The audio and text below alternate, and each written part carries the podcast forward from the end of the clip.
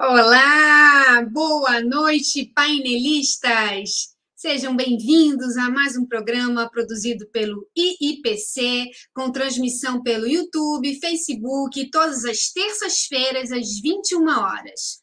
Nosso programa também é, está disponível nas mais diversas plataformas de podcast. Procure por IIPcast. E nesta edição trabalhamos com Luciane Barros na produção executiva, nosso diretor de conteúdo Eduardo Ezag, diretor técnico Felipe Diniz, a transmissão é com Lu, Lucas Soares e Pedro Baeta e a nossa equipe de apoio Júlio Borges e Guilherme Aiex. A sua participação é super bem-vinda. Envie suas perguntas, faça comentários no chat. Nós fazemos esse programa pensando em vocês e procuramos correlacionar temas que sejam de interesse para a evolução com o enfoque da conscienciologia. A nossa ideia é ampliar o discernimento. E o tema de hoje é mil experimentos projetivos.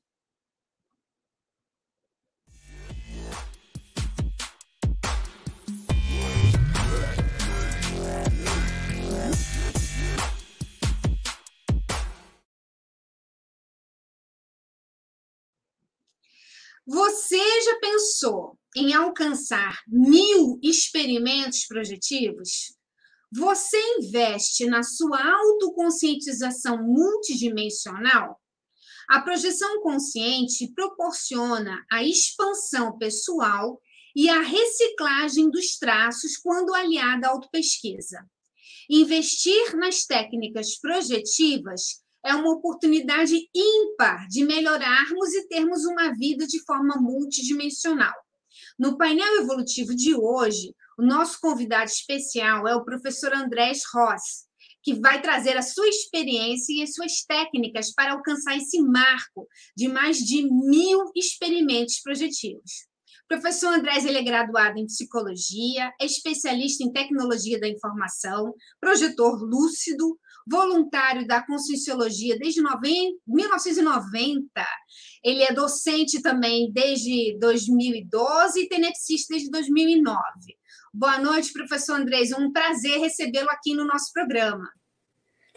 Boa noite, Alessandro. O prazer é todo meu e quero já agradecer a honra de, que eu estou me proporcionando de divulgar aqui a minha experiência e o objetivo é que essa experiência sirva de de inspiração para outras pessoas que querem desenvolver ou estão desenvolvendo a projetabilidade lúcida.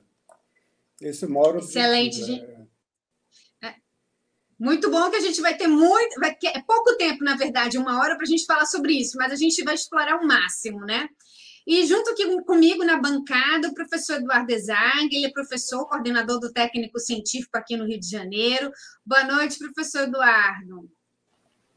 Boa noite, Alessandra. Boa noite, Andrés. Boa noite a todos os painelistas. Lembra vocês, painelistas de todo o Brasil, que tem aqui gente de Praia Grande, de Conceição, de Minas, de Mirabela, de Praia Grande, do Rio de Janeiro. Coloquem aí quem está presente no chat com a sua cidade e não se esqueçam de assinar o canal. E ainda dá tempo, gente, ainda dá tempo de vocês compartilharem essa live para quem tem interesse em projeção, que hoje a gente vai falar de experiência fora do corpo de verdade. Clica aí na setinha e manda essa live para alguém aí que pode estar interessada no assunto. Professor Eduardo também é projetor lúcido, é um entusiasta do tema, isso é muito bacana. Andrés, vamos começar então pensando nas pessoas de primeira vez que ainda não tiveram acesso a essa informação. É, o que é essa projeção consciente, projeção lúcida? É, Alessandro, eu não peguei a primeira parte do que você falou, mas a projeção consciente é a saída, o, desdobra, o conhecido como desdobramento é, na realidade, é uma descoincidência dos veículos de manifestação. Toda pessoa à noite, querendo ou não, ela vai sair do corpo. E normalmente ela sai sem lucidez. O que se propõe quando a pessoa faz um curso de projeção consciente, na realidade, é que a pessoa tenha lucidez. É só isso. é, na realidade, ela vai sair de qualquer forma. E quem faz o curso aprende a sair com lucidez. E isso faz uma diferença muito grande, porque realmente é um, é um divisor de águas na vida da pessoa. Que a partir de lá já começa que ela não vai mais ter medo da morte, porque ela sabe que não vai morrer. Isso já é uma, é uma. A gente sabe que o medo é o pai e a mãe de todos os, todos os, as fobias que existem, né? Na hora que você passa por cima disso, você já tem outro tipo de, de visão da, da realidade, né?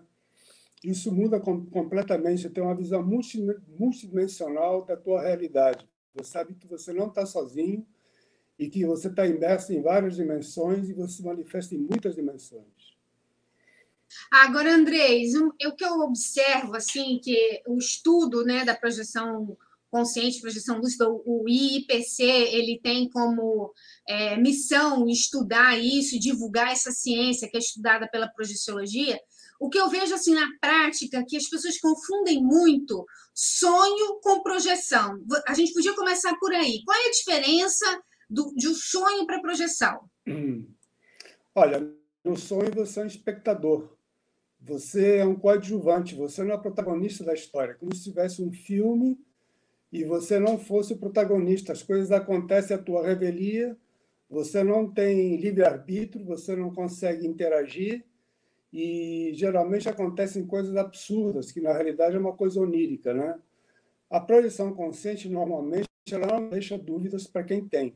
Eu, eu não sou projetor desde a infância, mas eu tinha uma projeção com 20 e poucos anos que eu sabia que aquilo, aquilo era realidade, aquilo aconteceu. Eu estava no local que eu me projetei. Aquilo não me deixou dúvida nenhuma. E a principal diferença é essa, é que você não tem dúvida que aquilo aconteceu. E no sonho, não. O sonho é uma coisa onírica, uma coisa que você não. Enfim, você não tem um livre-arbítrio nele, você não tem mando nele. Né? Na realidade, você é sonhado. As coisas acontecem à tua revelia você não pode fazer nada. Muito bacana. E, Andrés, como é que foi aí? Então, conta pra gente por que mil experimentos? Como é que foi? Que, como, quando foi que você começou a fazer os, os experimentos? Conta um pouquinho aí da sua experiência para gente. Olha, na realidade, eu fiz o primeiro curso em 1990. E eu devo dizer o seguinte, que além de eu não, de eu não ter, como muita gente que entra no instituto, né, e já tem experiência na infância, que se vê no, no, no fora do corpo, no teto, olhando, olhando o corpo, e ter amigo invisível. Eu não tinha nada disso. Nunca, o meu parapsismo era 0,0. Mas eu sempre me interessei pela projeção.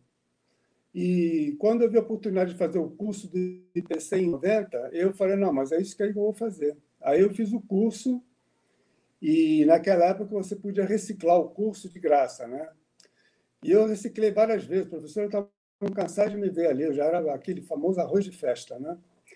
E mas projeção nada, e nada, e nada, e nada. Só que tem o seguinte, né? Eu falei, bom, se outras pessoas conseguem, eu também vou conseguir. Isso para mim é líquido certo. Eu sabia que eu ia conseguir. Talvez, né? Aí como eu comecei a trabalhar energia, eu, o, o ficou um pouco mais solto. É, eu comecei a fazer técnica projetiva. Mas só para ter uma ideia, quando eu comecei realmente a, a me projetar de verdade, assim com uma regularidade boa, foi a partir do segundo semestre de 1994, para você ver que foi um percurso muito grande até eu conseguir realmente ter um bom domínio da projeção. Então, você ficou insistindo durante quatro anos primeiro? Praticamente fiquei quatro anos insistindo, mudando horário, mudando a posição do corpo, mudando técnica, mudando tudo, estudando muito sobre o assunto e persistindo. Acho que a palavra-chave é persistência. Nada resiste à persistência. Tudo que se você tá, tá, você tem um objetivo, você foca nele e você persiste, você vai chegar lá. Seja seja esse qual é o objetivo, seja qual for esse objetivo. Pode ter outro objetivo, mas você vai conseguir. E eu consegui, Agora, Andrés, é... hum. É, é interessante que a gente está vendo aí que tem esse traço aí da determinação, da persistência, que foi seu aliado aí para você conseguir a primeira projeção, digamos assim, depois de você insistir bastante. Agora, queria que você ajudasse a trazer a ideia para aqui para o nosso público, que também tem essa dificuldade, que quer alcançar a projeção, qual é a relação aí que você vê do trabalho energético, de mexer com a energia e conseguir promover essa, essa melhor soltura, essa projeção na realidade? Tem alguma relação aí que o trabalho com as energias pode ajudar a, a fazer a, a projeção consciente? Olha, sem trabalho de energia vai ser muito difícil você conseguir se projetar. E se conseguir, vai ser com pouca lucidez você tem que ter um certo, uma soltura energética, porque na realidade, se você trabalha energia, você promove. A gente sabe que o, o corpo energético ele fica entre o soma, o corpo físico, e o psicossoma, ou o corpo do, dos desejos, ou o corpo astral, como você queira chamar. É uma cola que existe aí. Então, na hora que você trabalha energia, você está dissolvendo essa cola. Essa cola está sendo dissolvida e esse, esse, é o grande, esse é o grande segredo da projeção. Tanto que te, tem, uma, tem uma técnica projetiva a partir do estado vibracional. Estado vibracional, eu acho que as pessoas que acompanham aqui o canal sabem que é um estado máximo de dinamização das energias que é feito atra, através da vontade do, do, do próprio praticante.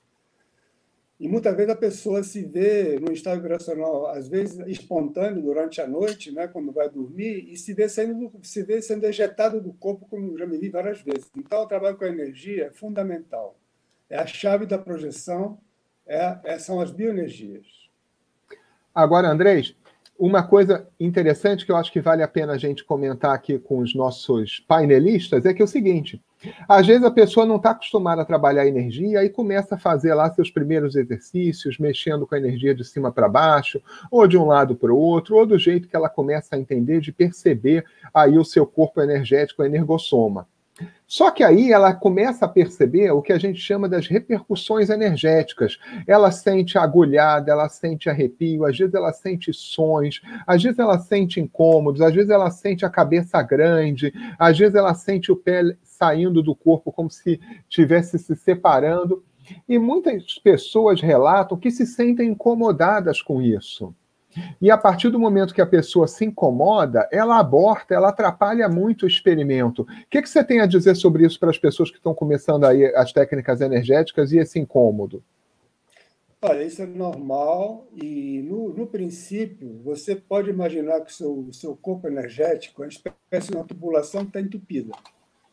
Você pode ver que a gente vê muita academia para malhar o físico, mas você não vê academia para malhar o nervossoma, o corpo, o corpo energético. Os, o, eu vou falar de chakras rapidamente. Os chakras são os principais pontos que a gente tem no nosso corpo, que são onde tem, tem uma intensidade de energia muito maior. A gente tem sete chakras principais. Esses sete chakras eles podem ter de 2 centímetros a 20 centímetros de diâmetro. Ou seja, eles são a musculatura do energossoma, do corpo energético. Então, na hora que você está bloqueando, na hora que você está trabalhando energia, você está, está problemando desbloqueio. Esse desbloqueio, muitas vezes, ele traz incômodo. Por quê? Porque é uma espécie de uma tubulação que está entupida e você está jogando lá um, um desentupidor, né? E é claro que vai ter repercussão. Mas isso faz parte do processo. A pessoa não deve ficar com medo disso, né? E tem outra questão. Muitas vezes a pessoa, quando começa a trabalhar energia também, ela, ela entra em contato mais íntimo com a própria realidade dela. E essa própria realidade, às vezes, assusta. A pessoa se depara com uma percepção dela que ela não tinha antes, e às vezes ela recua por causa disso também. É outro problema da pessoa que trabalha com energia. Mas tudo isso, eu acho que é uma maneira de você fazer uma reciclagem, uma maneira de você conhecer melhor também, se você souber aproveitar esse incômodo. E assim, Andrés, é, também é muito bom a gente focar aqui nas pessoas de primeira vez e também nas pessoas que estão se iniciando as projeções, que podem ter algumas dúvidas, porque o que, que acontece? Tem uma formatação, as pessoas estão muito acostumadas com o corpo físico. Mas o que muitas delas não sabem é que quando a gente se projeta, a gente vai com um corpo que é bem similar ao corpo físico, mas que tem muitas vantagens, tem muitas propriedades a mais, que é o corpo que é o psicossoma, que é o corpo que é predominantemente o corpo das emoções. Quais são algumas dessas habilidades do psicossoma que as pessoas não conhecem e que podem tornar a projeção mais proveitosa? Olha, a o corpo o psicossoma é permeável, né? Para você ter uma ideia, ele pesa um milésimo do corpo físico. Ou seja, se você pesa, se você pesa 70 quilos, o psicossoma pesa 70 gramas. E ele também ele está em outra dimensão, ele é muito mais sutil, então ele atravessa a parede, ele tem a possibilidade de volitar, a volitação coisa que o corpo físico você só vai volitar se você colocar mais a delta e sair com o avião, senão você não vai conseguir volitar, né? E afora isso, o corpo, quando você está de psicossoma, o, o corpo físico ele amortece muitas nossas emoções. Quando você está de psicossoma, não existe esse amortecimento. As suas emoções ficam a flor, vamos dizer assim, você fica completamente exposto. Se você for uma pessoa muito emotiva, aquilo vai, vai, vai supitar na mesma hora. E tem muita gente que é muito emotiva que ela acaba voltando para o corpo, porque ela é muito emotiva, ela, ela, tem uma, ela tem uma instabilidade emocional muito grande. Então, é, a questão do psicossoma, primeiro que você vai se ver como você é, né? Porque na hora que você está de psicossoma, o, não existe mais o gap que tem aqui no, no intrafísico, você, você pensa e depois você age. Tem um gap entre o pensamento e a ação. No, quando está no extrafísico psicossoma, não existe esse gap. Pensou, aconteceu. Então, é uma maneira até muito boa de você se conhecer, porque todas as suas impulsividades, todas as coisas que você desconhece, elas ficam escancaradas. E é um mecanismo muito grande de autopesquisa. É a partir dali que você vai se conhecer realmente como você é. E isso é verdade mesmo, Andrés. É, muitas projeções são abortadas, e isso também já aconteceu comigo, quando a gente se emociona demais na projeção. Que a emoção tem um fator retrator muito forte e você acaba voltando para o corpo físico. Então é muito interessante a gente começar a observar as nossas próprias emoções no dia a dia, para a gente ter um maior e um melhor controle emocional, para que lá, enquanto projetados, que as emoções são mais afloradas, a gente não desperdice os nossos eventos projetivos. Agora, Andrés, a gente tem mais pergunta aí do pessoal já aqui na live. Vamos lá, então. A gente tem a pergunta aqui da Michele Silva e ela pergunta o seguinte: uma pergunta importante. Boa noite. Tem algum livro com técnicas de projeção? Olha, eu acho que o principal livro é o livro, inclusive, com o qual o curso do IPC é baseado, que é o, o Tratado Projeciologia, que tem 39 técnicas projetivas. Agora, eu devo dizer o seguinte: é importante o projetor ele, ele não ficar só no, no projeciologia, porque tem muito livro sobre projeção. Por exemplo, uma das técnicas que eu faço não vieram do projeciologia, vieram de um livro sobre sonhos lúcidos. Por quê? Porque eu sempre pesquisei, eu sempre, eu sempre é, corri atrás de, de outros autores, de, de outras pessoas que falam sobre, a, sobre técnicas sobre a projeção lúcida. E isso é muito importante, a questão da pesquisa. Né? E a outra questão importante também é você mesclar as técnicas. A maioria dos projetores que eu conheço são veteranos, ele, tem uma, ele, tem, ele sempre faz uma técnica mesclada com outra. Geralmente a pessoa não faz só uma técnica, ele, ele junta duas, três, quatro técnicas para sair do corpo, o que é meu caso. Então, realmente, acho que para começar, o livro Projeciologia é muito bom. E outro detalhe importante, que quando todo o capítulo Projeciologia, no final, ele tem a relação de a bibliografia. E isso é muito importante. O, a bibliografia do Projeciologia é um tesouro. Você tem que explorar aquilo lá. Tem muito livro muito bom ali. E se você comprar o livro e ler o, ler o livro que está ali elencado, você vai ter, você vai ter muitas surpresas de, de coisas que você nem imagina. Agora, Andrés. Oi, Andrés. Algumas Oi. pessoas se assustam um pouco com o livro, com o tamanho do livro Projeciologia. A gente ouve isso.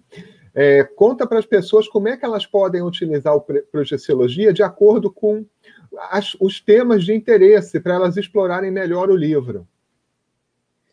É, eu, eu acho interessante no Projeciologia a pessoa ter o formato digital em PDF e o livro em si. Por exemplo, eu me interesso muito por volitação. Se eu for pesquisar no livro sobre volitação, no livro físico, vai ser meio complicado. Mas se eu pegar o, o PDF e começar a pesquisar sobre o assunto, eu posso, eu posso é, achar muitas entradas e aquilo vai me dar uma visão de conjunto muito boa sobre determinado tema. Então, acho que uma maneira de pesquisa do livro, já que a gente tem a possibilidade de ter em PDF, é você ver o que você interessa e fazer uma pesquisa a partir do PDF. Colocar lá na procura Agora, o ideal é ter o livro físico também. Né? Eu tenho o livro físico e tenho a parte digital. Inclusive, no Google Books tem esse livro à disposição. Você pode, inclusive, baixar no computador, no, no celular ou no tablet. Andrés, é, a gente tem uma pergunta aqui, que ela, a, é a Maria José, ela até se refere a mim, né? Olá, Alessandra. Na live do dia 17, eu perguntei como fazer para não ter medo de consciência, pois isso me atrapalha demais nas projeções, né? Maria José, queria te falar duas coisas. Primeiro, é que no dia 21 do 9, a gente já tem uma presença confirmada de uma professora que ela vai falar exclusivamente sobre esse, esse tema, tá? Dia 21 do 9, fica registrado aí. E a segunda é, professor Andrés, você como é que você fez aí para superar o seu medo de consciência, se é que você tinha medo? E Não, qual a dica reali... que você pode dar? Na realidade, eu nunca, eu nunca tive medo de consciência. É, e eu, quando me projeto, eu acho normal, é a mesma coisa como se eu tivesse aqui no intrafísico, eu vejo, né? a gente vê. É, consciências intrafísicas e consciências extrafísicas. A gente não distingue muito bem e não é muito fácil distinguir quem é quem está projetado e quem está e quem já é uma consciência, que já é um espírito, né? Eu tive uma experiência interessante na Avenida Copacabana, que eu moro aqui em Copacabana, de madrugada. Você precisa ver o, a multidão que você vê ali de pessoas andando a maioria completamente sem noção, robotizada. Você vê as pessoas olham assim, não sabem o que estão fazendo. Você aborda a pessoa, ela não sabe te dizer quem é, onde, onde ela está. Mas é um festival, né? Ou seja, é... não tem por que ter medo, né? Eu costumo dizer que quando a informação entra pela porta, o medo sai pela janela. Então, eu recomendo para essa, para essa pessoa que tipo, qual é o nome dela, por favor? É, é, Maria José. Maria José, é, procura pesquisar, procura ler, porque é na informação que a gente resolve esses, esses medos que não tem, não tem, não tem, não tem por que ter, né? Mas tem que estudar, As, tem que se é, informar, é, tem que falar com pessoas que se projetam e tal. É, às vezes o medo ele é, ele é fruto do desconhecido mesmo, né? E, e, é irracional. Conforme a gente vai racionalizando aquelas ideias, né?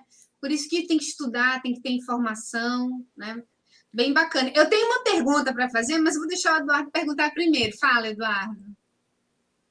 Na realidade, eu vou trazer aqui uma dica aí para Maria José e para todo mundo que pode estar nessa live que tem medo aí das consciências.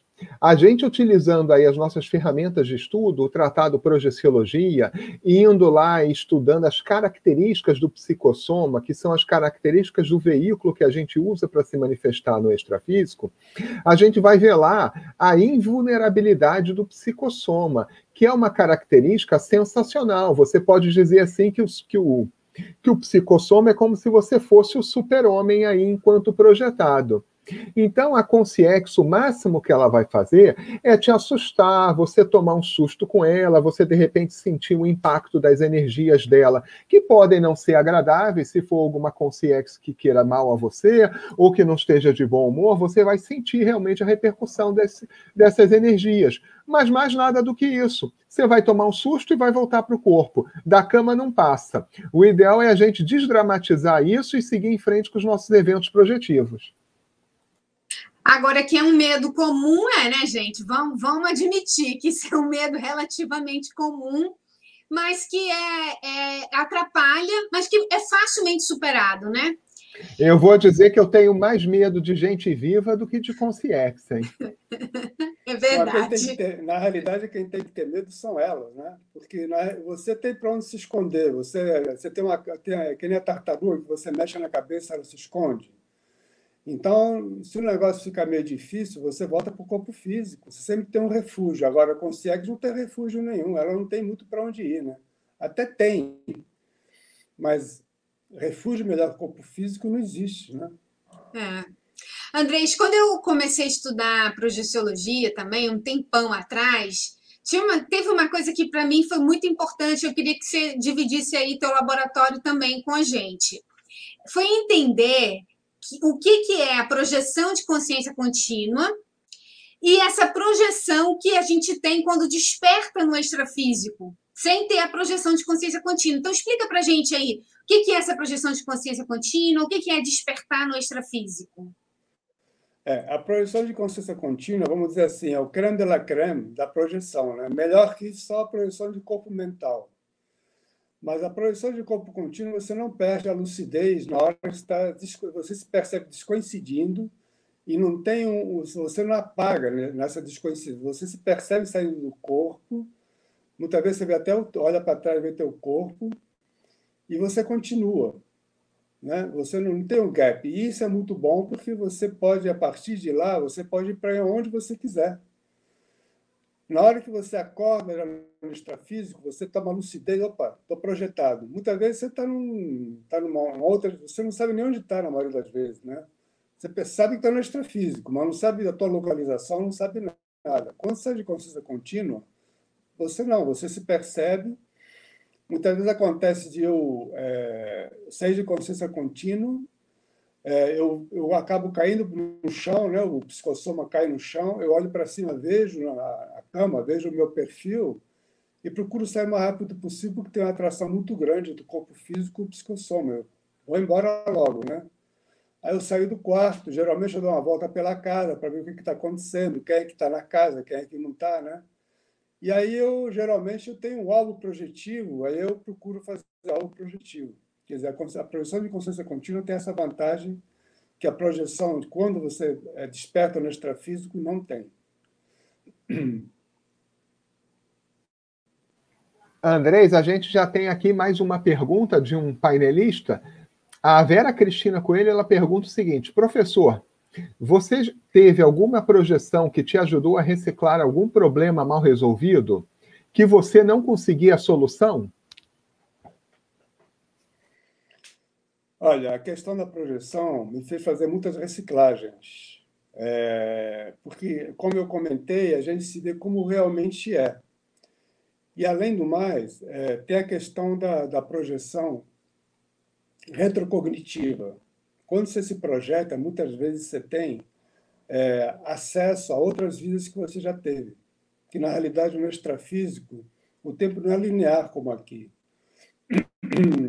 Então, você pode ter uma pré-cognição, saber o que vai acontecer, ou pode ter uma retrocognição é, de, de uma outra vida que você teve. E nessas retrocognições que eu tive, projetado, eu vi claramente a questão de, de traços que eu precisava reciclar. Eu me vi, inclusive, como soldado, né, como militar em várias vidas. E a questão do belicismo, né? o traço do belicismo é um traço que eu sei que eu estou tentando reciclar. Agora, a gente tem que pensar também que o belicismo ele tem o, o militar, a parte ruim é a questão do belicismo, ele tem a questão da, da organização, da persistência, da disciplina, então, eu procuro tirar partido desses traços que eu tenho e procuro reciclar a questão do belicismo. Andrés, realmente. Acho que respondeu sim. Esse tema aí das vidas passadas realmente é fascinante e é um dos temas que eu também mais gosto. Eu acho que depois vale a pena até a gente comentar um pouquinho mais, que eu acho que o pessoal vai ter interesse aí. Se o pessoal tiver interesse um pouquinho nesse tema, coloca aí alguma pergunta no chat que a gente faz aqui, a gente explora um pouquinho sobre isso. Mas a gente tem outra pergunta aqui no chat. O Jadir Cirilo, ele pergunta o seguinte: É, boa noite. Trocamos energia com o ambiente e com as pessoas. Quando concentro em objetos de criação, ou seja, abstratos, onde estou trocando energia? Não sei se ele está imaginando um local, imaginando um objeto. Essa pergunta assim ficou um pouquinho em aberto. Olha, todos os objetos tem, todos os objetos têm energia. Eles são carregados com energia. E tem certos objetos que têm energia tão ruim que a melhor coisa que você pode fazer é se livrar deles, né? Botar fogo, destruir, porque eles eles ficam impregnados com a energia do dono. Por exemplo, qual é a energia que vai ter um, um revólver ou um rifle que já matou não sei quantas pessoas? Isso é péssimo. Você, com, a, com, com objetos na tua casa, você vai arranjar uma confusão. As pessoas, por exemplo, que morreram, muitas vezes elas estão, elas estão presas naquela arma que matou e na pessoa, etc. E tal, né? Então, essa questão do, dos objetos, é claro, todos os objetos têm energia, sim. E a gente tem que tomar muito cuidado quando compra uma coisa usada para ver que tipo de, de energia que ela tem, fazer uma psicometria, jogar energia e ver qual é a ideia, qual é a sensação que ela, que ela é, produz na gente. Interessante, Andrés. É, há mais ou menos duas semanas atrás, eu vi uma série de três capítulos que aborda um crime que teve aqui no Brasil. E aí você começa a observar, e na série ele mostra como era a casa da pessoa, o que, que tinha na casa da pessoa, e aconteceu um assassinato dentro da casa por arma de fogo. Aí você pensa, ah, é, mas pode ter sido a pessoa no calor da emoção, uma arma de fogo. Só que na série mostra lá, a, a, nesta casa havia um arsenal de mais de 300 armas guardadas na casa.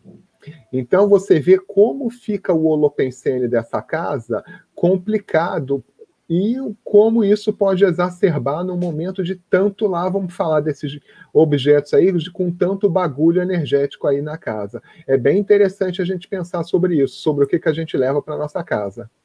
É, na Alemanha tem um colecionador que tem um tanque, né? Ele tem um tanque na casa dele. Para você imagina Como é que. Pô, ele deve se sentir bem na casa dele, né? Isso, isso pode ser uma coisa negativa para mim. Para ele, não. Ele está nadando embraçado, ele está no ambiente dele, entendeu? Mas a gente tem que tomar cuidado com essas coisas aí. Né? É. Agora, Andrés, é, qual, qual técnica que você acha bacana? Qual uma técnica que você se adaptou melhor? Técnica projetiva? Na realidade, é, as pessoas que estão ouvindo aí, que pretendem é, investir na projeção consciente, elas têm que achar uma técnica que, que combine com elas, que elas se sintam bem com essa técnica, que elas percebam que a técnica está produzindo. É, a, gente, a gente, inclusive, fez um, uma live aí falando dos sinais precursores da projeção consciente. Então, você faz a técnica e vai vendo se, se esses sinais precursores acontecem ou não.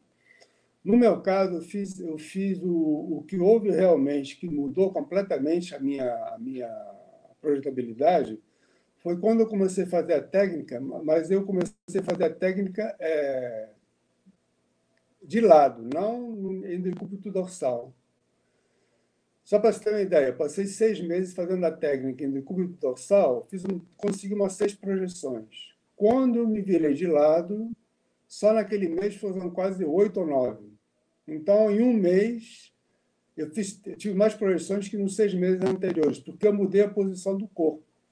Então, é detalhe: a técnica que eu uso, que eu é, utilizo, é a fuga imaginativa, né? que é uma técnica que eu tenho, eu tenho, eu tenho facilidade para imaginar, né? e a fuga imaginativa é muito interessante. Eu vou dar um exemplo de uma fuga imaginativa que tem, inclusive, na internet, que é chamado a corda, em inglês, the rope.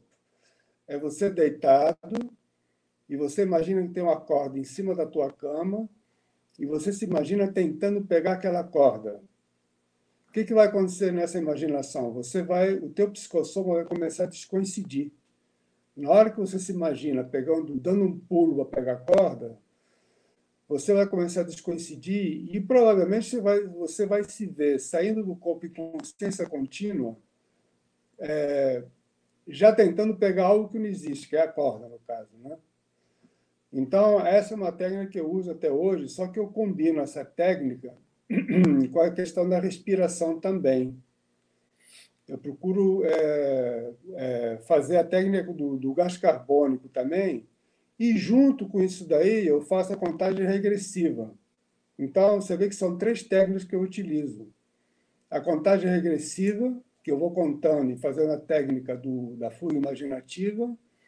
Eu vou fazendo também o gás carbônico, que é, o que é essa gás carbônico? Você prender a respiração, ficar em apneia algum tempo, para você cada vez mais ficar, aumentar o gás carbônico no, no teu organismo. E isso vai produzir uma, uma anestesia, como se você estivesse sendo anestesiado, né? Então, você vê que são três técnicas que eu utilizo juntas. E essa da contagem regressiva, você vê que essa técnica não consta no Projeciologia. Eu achei num livro que fala de sonhos lúcidos. Mas foi um, foi um achado para mim. É uma técnica muito interessante.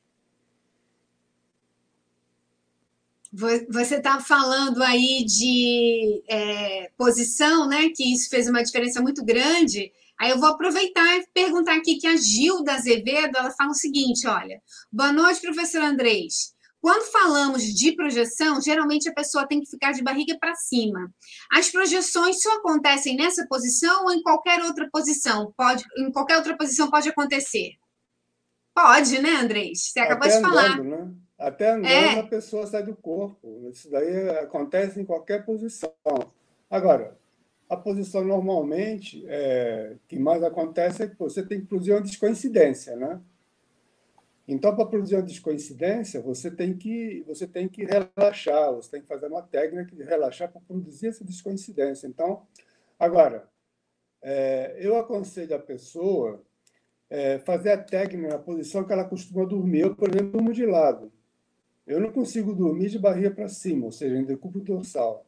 Então, se a pessoa ela costuma dormir de lado, eu aconselho a pessoa a experimentar o decúbito dorsal, mas também é, de lado. E eu acho que de lado ela vai conseguir um resultado melhor. Agora, uma coisa que é bastante importante que a gente pode ajudar para conseguir é, saber que a gente está projetado, porque muitas vezes as projeções podem ocorrer de forma espontânea. É a gente conseguir perceber as diferenças que existem entre o ambiente intrafísico, que é o ambiente aqui que a gente vem, vive, e o ambiente extrafísico. A gente tem aí diferenças de luminosidade, a gente tem aí diferenças de forma, de como funciona o ambiente, de como você age nesse ambiente. Fala um pouquinho disso aí, professor Andrés. Olha, a tendência do psicossoma ele mudar, como ele é muito mais sutil o corpo físico, ele mudar de dimensão. É, dificilmente você consegue ficar muito tempo nessa dimensão. Então, o que, que eu noto aqui? Eu, eu, durante muito tempo, trabalhei com equipamento de som. Eu comprava e vendia equipamento de som profissional. E eu armazenava o equipamento na minha sala, né? E mandava para São Paulo. Aí, quando acumulava muita coisa, mandava equipamento para São Paulo. E é uma coisa que eu gosto muito até hoje. E a minha sala, a minha sala física, ela é completamente diferente da minha sala extrafísica. A minha sala extrafísica, muitas vezes eu me vejo cercado de, de, de caixa de som, de amplificador, é uma loucura. Porque aquilo, todo objeto que você tem muito afeto, ele fica impregnado com a tua energia e aquilo fica no ambiente, aquilo fica impregnado. Então, você tem que, na tua sala, no teu quarto, existe um outro quarto, um extrafísico, que é completamente diferente do teu, do, teu, do teu quarto físico, da tua sala física. E isso dá muita confusão, né? Mas para você entender isso daí, você precisa estudar, você precisa pesquisar para entender o porquê disso. Exatamente, Andrés. E, e, muitas vezes, assim, a gente saber que tem essa diferença, e essa diferença pode ser aquilo que vai dar a ideia, que vai dar aquele estalo que a pessoa vai perceber que está projetada. Porque você vai ver que o ambiente que você está é diferente daquele ambiente real. E com isso você ganha aquela lucidez extrafísica, você ganha aquele momento de ideia, e a partir dali você sabe que está projetado. E a partir desse momento que você sabe que está projetado, você toma ação. E aí você pode escolher o que fazer no extrafísico. E aí, já aproveitando, Andrés, eu vou fazer aquela pergunta que muitas vezes a gente que muitos alunos perguntam. Mas, gente, o que, que eu vou fazer na projeção? Olha, na projeção tem. A projeção, eu costumo pensar com bombril, né? São mil utilidades. Agora, cada um é, por exemplo, cada um vai, vai colocar um foco, cada um fazer uma agenda para aquilo que é importante para ela. Por exemplo, é, a pessoa tem interesse em fazer uma reconciliação com a pessoa que já morreu, ela não conseguiu fazer a reconciliação. Eu já consegui. A pessoa, eu conversando com uma vizinha, a, a irmã dela estava chorando, estava muito preocupada porque ela, o irmão, é, faleceu recentemente de Covid e ela não teve tempo de se reconciliar. Eles brigaram por causa de uma besteira e ela não teve tempo de reconciliar. A projeção permite fazer isso daí. A projeção permite, por exemplo, se você está tá fazendo uma autopesquisa e está querendo saber a raiz do, do, dos teus problemas, de certas imaturidades que você tem, e você procura ter uma retrocognição para saber de onde vem isso daí, o porquê, a quantas vidas que você tem aquilo. É, você pode encontrar com pessoas queridas que já foram embora também. Você pode, por exemplo, se você tiver interesse, você pode ir para outros planetas. Então, o, o, a projeção permite assim um leque de opções fantástico, né? É, e eu costumo pensar o seguinte, né? Na, na projeção consciente, que vale é a qualidade, não é a quantidade. Mas sem quantidade não tem qualidade. Por que disso daí? Porque a maioria das projeções que a gente tem são de baixa lucidez. No livro Projeciologia, eles falam do, da escala de lucidez da, da, da projeção. Então, a partir de 40% de lucidez, você fica na dúvida se você projetou ou não. 60% você já tem certeza que se projetou. 80% você é como se você estivesse aqui no intrafísico. Só que a maioria das projeções são de baixa lucidez. E para você ter uma, uma projeção é, com 80%, com 60%, é fazer quantidade de projeção. E o motivo da gente não ter lucidez é exatamente o corpo energético da gente. Que a gente tem um corpo físico, tem um corpo energético. E esse corpo energético atrapalha muito na hora, na hora na questão da lucidez. É por isso que a consciência extrafísica, que já passou da, da, da, já, já não tem mais o corpo energético, ela tem uma lucidez que muito maior do que a nossa. Então a gente tem que produzir muitas projeções para conseguir as pérolas. Né? O que, que são essas pérolas? São projeções é, assim é, que você tem, você obtém assim uma, um ganho muito grande em matéria de autopesquisa, em matéria de conhecimento, né? É, você se projetar ver um disco voador, se você se, você se interessa por ufologia, eu me interesso, né? E às vezes eu vejo, né? É, o pessoal que gosta de ufologia, muitas vezes eles fazem vigília à noite, passam a noite inteira com, com, com luneta, com, enfim. E às vezes a pessoa, a pessoa não consegue nada. E na projeção eu já vi vários descobridores, eu já encontrei com é, ETs, eu desconfio, já viajei numa nave também.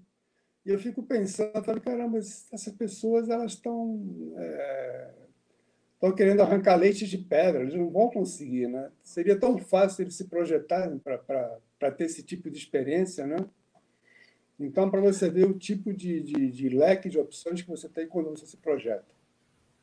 Andrés, essa temática aí ligada à exoprojeção, também é uma temática que eu me interesso bastante por conta de já ter tido algumas experiências de exoprojeção, que são projeções para fora aqui do planeta. E eu também penso a mesma coisa. Ah, o pessoal, assim, sem desmerecer todo o trabalho aí da NASA e de todas as, as empresas aeroespaciais que querem fazer colonização em outros planetas, levar naves para Marte, etc. Eu acho que o investimento aí na projeção pode te trazer imagens tão espetaculares e vivências inacreditáveis que é mais fácil do que você fazer esse investimento todo em gente e capacitação aí profissional para conseguir levar. É claro que são objetivos diferentes, mas a projeção está ao alcance aí de todo mundo que não tem aí uma equipe de naves espaciais e nem um ticket aí nas novas naves aí que estão sendo desenvolvidas para voo pessoal. Sai muito mais barato fazer um curso de projeciologia. Sai muito mais barato, é verdade, Andrés. Aliás, Mas, Andrés, a gente tem mais pergunta aqui. Uma ah, tá pergunta tá rápida.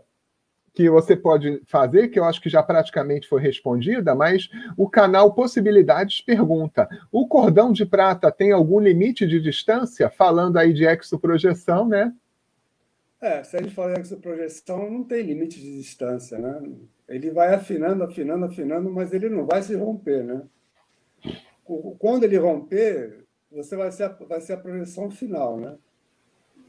Que todo mundo vai passar por ela uma hora ou outra, né? Mas é, não, não tem, não tem, que eu saiba, não tem esse limite. Se você tem uma exoprojeção, acho que isso já responde, né? Já responde.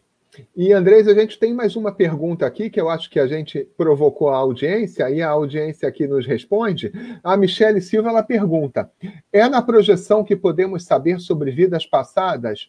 E para saber, pode ser só para ter conhecimento ou tenho que ter um propósito para querer saber? Esse assunto é realmente fascinante, mas requer aí uma, um pouco de maturidade de cada um para acessar essas informações. O que, que você vai falar sobre isso para a gente, Andrés? Olha, eu acho que na hora que você está tentando se, se auto-pesquisar, está pensando em fazer daquilo uma, uma, uma, uma coisa evolutiva, você vai ter ajuda de amparadores que vão te ajudar. Se você, eles acharem que você tem capacidade de suportar aquela realidade. Que muitas vezes a pessoa não tem, a pessoa muitas vezes ela não, ela não suporta nem a realidade dela aqui no intrafísico, as mágoas, os ressentimentos que ela tem de dessa vida. Imagina se começar a falar em outra vida. Quer dizer, em vez de ajudar, vai atrapalhar a vida dela, né? Mas eu acho, eu tive várias retrocognições e eu acho que elas foram amparadas, porque na realidade eu queria me conhecer, eu queria saber, eu estava fazendo uma reciclagem, né? Então, na hora que o teu objetivo é esse, eu acho que é, provavelmente ela ter uma ajuda de amparadores que vão ajudá-la a ela conseguir a, uma retrocognição que revele para ela, enfim, o passado. Costuma-se dizer que a pessoa que não conhece o passado, ela está perdida no presente, né? Então, conhecer o passado é importante, porque você tem uma retrocognição, aí você vê aqueles traços e tal, uma vida de mil anos atrás, você com aquelas mesmas coisinhas, com aquelas picuinhas, com aquela imaturidade, você fala, caramba, eu estou levando isso há tanto tempo, está na hora de mudar, não dá mais. E isso muitas vezes é um ponto de virada na vida da pessoa, ajuda muito. É verdade, Andrés. As projeções aí que são amparadas pelos amparadores aí que são os nossos amigos invisíveis que têm um interesse genuíno na nossa evolução, fazem muita diferença. Mas para isso, eu acho que a gente volta lá para aquele comecinho da live que a gente que o Andrés falou aí do investimento pessoal de você querer se dedicar aos eventos projetivos, colocando energia nisso, para que você possa realmente ter uma grande quantidade de projeções e poder acessar aí essas ideias que vão poder trazer benefício aí para a sua auto-pesquisa. Eu vou aproveitar e eu queria que vocês comentassem que no IPC, infelizmente, por causa da pandemia, nós não estamos com, não estamos com atividades presenciais, mas o professor Andrés e o professor Eduardo, eles são professores da Escola de Projeção Lúcida, né? Vocês poderiam falar um pouquinho desse, desse projeto aí, dessas ideias e dessa escola, na verdade, nessa escola de projeção lúcida? Bom, eu vou falar uma parte, o, o Eduardo fala outra. Ah, o curso de projeção que as pessoas fazem, né, o básico, a pessoa aprende mais a teoria e tem uma parte de prática. A EPE, Escola de Projeção Lúcida, é uma parte que tem muito mais prática do que teoria. São, 18, são 16 aulas práticas e duas aulas de teoria. Então, uma é o complemento da outra. A EPL é o complemento de quem faz o curso de projeção consciente. É, no momento, a gente não está, por causa da pandemia, não está tendo, mas acredito que a partir do ano que vem já vai, a gente vai recomeçar com essa atividade, né? E provavelmente vai ter muita, muito aluno querendo fazer, porque muita gente deve ter feito o curso online, né? E ela vai querer colocar em prática isso daí, né? Então, eu vejo e... que é, um, é excelente, é muito bom. Então, é assim: to, os alunos vão para um ambiente de sala de aula com os colchonetes, né? Cada um isso. tem um colchonete e o professor aplica uma técnica junto com o aluno no presencial, né? É isso. É um curso bem prático mesmo, 99% de prática, 1% de teoria, porque a teoria já é dada quando a pessoa faz o curso do, da projeção consciente, né? Tanto que o curso de projeção consciente ele é, ele é mandatório para a pessoa fazer o curso da EPL, né? É. Eu vejo que essa, essa escola de projeção ela te, traz muito resultados, porque a pessoa se sente no ambiente é, de segurança, né, de autoconfiança. Você quer, você quer complementar, Eduardo?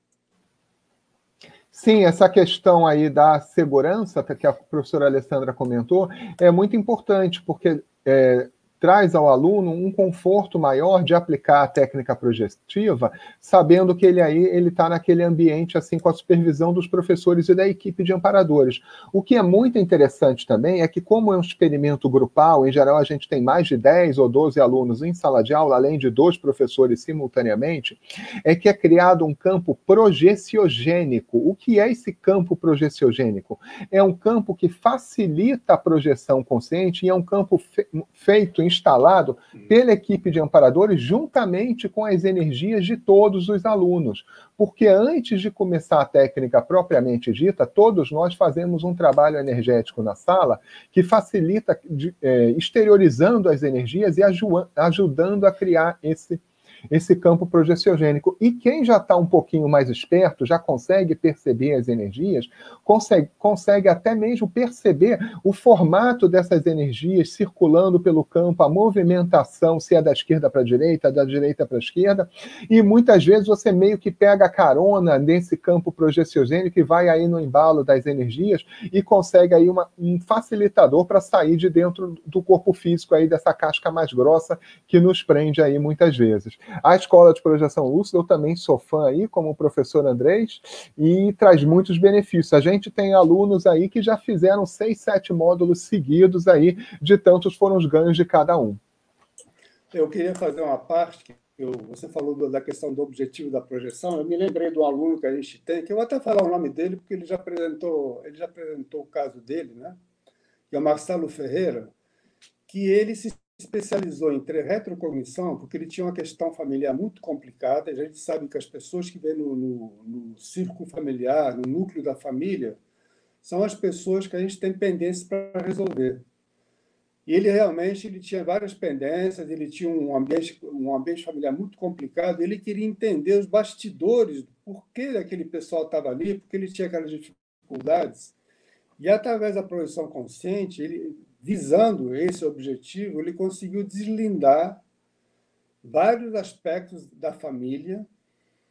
E, e é aquela história, na hora que você percebe que aquele familiar que tem um antagonismo, que quer te prejudicar, e você percebe que na outra vida você fez isso com ele, você já, em vez de você reagir, em vez de você procurar reagir àquilo, você procura acertar, falando, não, dessa nós vamos acertar. Então, você tem outros tipos de compreensão. Você passa do, do da questão de, de ter um antagonismo para você ter uma compreensão maior do porquê daquilo. Aí você se responsabiliza, você percebe que aquilo, na realidade, foi casado por você. E ele conseguiu, através da, da, da Escola de Projeção Lúcida, resolver vários problemas familiares através do, das retrocognições que ele teve. É muito interessante o caso dele. É importante a gente lembrar aí para os nossos amigos painelistas que nós somos o conjunto de múltiplas vidas. Então, muitas vezes, a gente só tem uma visão míope de, do que a gente é nessa vida, sem saber aí quais foram os nossos acertos e desacertos em outras vidas passadas e, e a gente nem sabe quais foram os nossos acertos e desacertos, muito menos as repercussões das pessoas que estavam em volta de nós mesmos em outras vidas. E se os reencontros podem acontecer aí nas vidas futuras, então a gente está aí criando aí um grupo que nos acompanha aí por muitas vidas, mas isso é papo para uma outra live, isso também dá muito o que falar. A gente, a gente já tem mais uma pergunta aqui, André. A gente está chegando ao final, mas acho que é uma pergunta interessante da gente falar, Tem aqui o Antônio Kleber Duque, ele fala o seguinte: professor, projeto muito na minha antiga casa, que morei quando pequeno. A casa, inclusive, aparece sem as reformas que tem hoje. Vejo detalhes que ela possuía há 22 anos atrás. Por que, que aparece assim? Essa, essa recorrência da pessoa se projetar e parar numa casa que já morou, eu vivo, eu vivo é, me projetando. Aí, quando eu vejo, eu estou em casa que eu já morei, mas são casas que eu já morei que eu fui feliz nessa casa, que essa casa foi uma coisa muito positiva para mim, que eu tenho um laço afetivo com ela, né? Agora, muitas vezes a pessoa ela vê na realidade a parte extrafísica da sala, não a sala em si. É o que eu comentei aqui da minha sala. Minha sala extrafísica não tem nada a ver com a sala física. O que ficou, o que ficou marcado ali foram os objetos que eu energizei através do meu afeto. Tudo que, tudo que você tem afeto, você energiza. Você energiza aqueles objetos. Então, é, talvez seja o caso dele. Né? Ele está vendo a, a, parte extrafísica da, da, da, da, casa, não a parte física. E é bem engraçado, Andrés, essa questão da afetividade que a gente tem pelos ambientes, que realmente é algo que te traciona para os locais extrafísicos. E isso pode acontecer mesmo com locais que você visitava enquanto você era consciex, enquanto você não estava é, aqui no intrafísico. Comigo mesmo já aconteceu de ter muitas projeções recorrentes em uma casa no extrafísico que eu só vivi nela no extrafísico. Era uma casa muito pequena, muito simples, num ambiente bastante iluminado, ela se assemelhava assim, pode-se dizer assim para ficar fácil de entender, uma casa de pescador com um ou dois cômodos, um jardim que não tinha plantas, que era bem arenoso, pequena mureta, e eu tinha um. E eu, quando ia nesse local extrafísico, eu me sentia muito bem, apesar de não saber localizar essa casa em nenhuma das minhas vivências que, que eu tive aqui nessa vida. Então, isso também vale aí para ambientes extrafísicos que você viveu no passado ou já esteve muitas vezes. Você pode muitas vezes se projetar nesses locais aí que tem uma relação afetiva. Vai perguntar, não, Eduardo? Então eu vou perguntar. Pergunta, Ótimo. é que eu estava rolando aqui a pergunta. Ótimo, vamos lá então. É, o Murilo, Murilo é, Lira, ele faz a seguinte pergunta. A gente falou bastante de técnica projetiva, mas ele quer saber é, se existe alguma técnica para melhorar a memória, as rememorações. Tem técnica para isso também? Tem sim. Por exemplo, eu. se eu dissesse isso daqui, vou pensar que eu sou meio pirado, mas tudo bem. Pode ficar pensando, não me incomodo. Eu, eu andava muito na Avenida Atlântica e eu comecei a decorar os prédios que eu, que eu andava. Isso é a maneira de você observar teu ambiente, porque na realidade, na projeção, muitas vezes você não traz detalhes, porque você também não olha para os detalhes aqui no intrafísico. Você passa na rua e não vê nada, as coisas estão acontecendo e você perde. Aí quando você volta para o corpo é a mesma coisa. E eu decorei o, o nome dos prédios da Vida Atlântica, da Constante Ramos até Princesa Isabel. Eu sei todos de cor. E outra coisa importante também para a projeção, e isso é fundamental, é você é, procurar dar valor aos sonhos. Se procurar, se, se acordou, o que, que eu estava sonhando? Então, o tempo todo preocupado com, com o sonho. E uma técnica boa para você é, rememorar o sonho é você virar a cabeça para o outro lado. Se você não conseguir se lembrar, vira a cabeça para o outro lado, muitas vezes o sonho aparece, porque aí você está mexendo com a circulação do cérebro, né? Você está passando o teu sangue de um lado para o outro. Isso ajuda também. Então, essa parte do sonho é importantíssima. Você dá valor e se lembrar do que você sonha. Porque muitas vezes o sonho não é um sonho, é uma projeção semiconsciente. Você estava projetado, só que você não estava consciente de estar projetado. Então, essa questão do, de lembrar do sonho ajuda muito também. Né? E estudar, né? ler muito. Ler ajuda muito também. A atenção. Né? A leitura é uma técnica excelente para você treinar a tua atenção. Se você começa a ler e daqui a pouco você começar a devanear, você vai ter que reler aquilo tudo de novo para você entender o que está valendo. Se devanear de novo, você vai ter que voltar de novo, até que chegar uma hora que você vai é, treinar a tua concentração. Sem concentração, a técnica projetiva fica muito. Se você começar a fazer a técnica projetiva e começar a devanear, vai ficar complicado, né? Então, é ideal você ter, treinar a tua concentração e a memória. E não levantar da cama com pressa. Isso é importante Isso, também. Então, nem se fala. Levantar da cama com pressa jamais. Outra coisa importante também, quando você se projeta, assim que você volta para o corpo, anotar a projeção. Se você anotar de manhã cedo, você nem sabe se projetou de manhã cedo, você já esqueceu. Então, até uma luz, eu costumo anotar. Tem gente que usa gravador, né? eu prefiro anotar. Eu acendo a luz mesmo, anoto e volto a dormir. Ou você pode também fazer um gravar, né? isso não precisa nem acender a luz. Mas é importante anotar na hora, porque as informações que você traz, elas não estão no teu cérebro, elas estão a projeção consciente no paracérebro. E essa passagem do paracérebro para o cérebro ela é meio complicada. Esse download é um download meio complicado. E você tem que, para fazer isso daí, anotar na hora, porque senão depois vai tudo embora. Uma coisa que você pode fazer também, se tiver quem tiver lucidez na projeção, é repassar os melhores momentos antes de voltar para o corpo. Isso também ajuda a fixar e ter uma chance maior de rememoração aí, enquanto também, você está lá é. na cama, lá querendo rememorar. Então, antes de voltar para o corpo, dá uma repassada aí no, no que aconteceu, para não esquecer. Gente. Mas, Andrés, a nossa live está chegando no final, Andrés. E pô, é. a, gente podia, a gente podia ficar falando aqui até amanhã de manhã e até esse assunto, né? Ô, André, você vai ter que voltar, porque realmente tiveram muitas perguntas que não foram respondidas. Inclusive, eu quero pedir para as pessoas, se gostaram, é, que curtam a live, né? Dê o seu joinha e façam a pergunta na descrição, porque aí a gente, a nossa equipe olha, o professor Andrés também pode dar uma olhada em algumas questões e responder.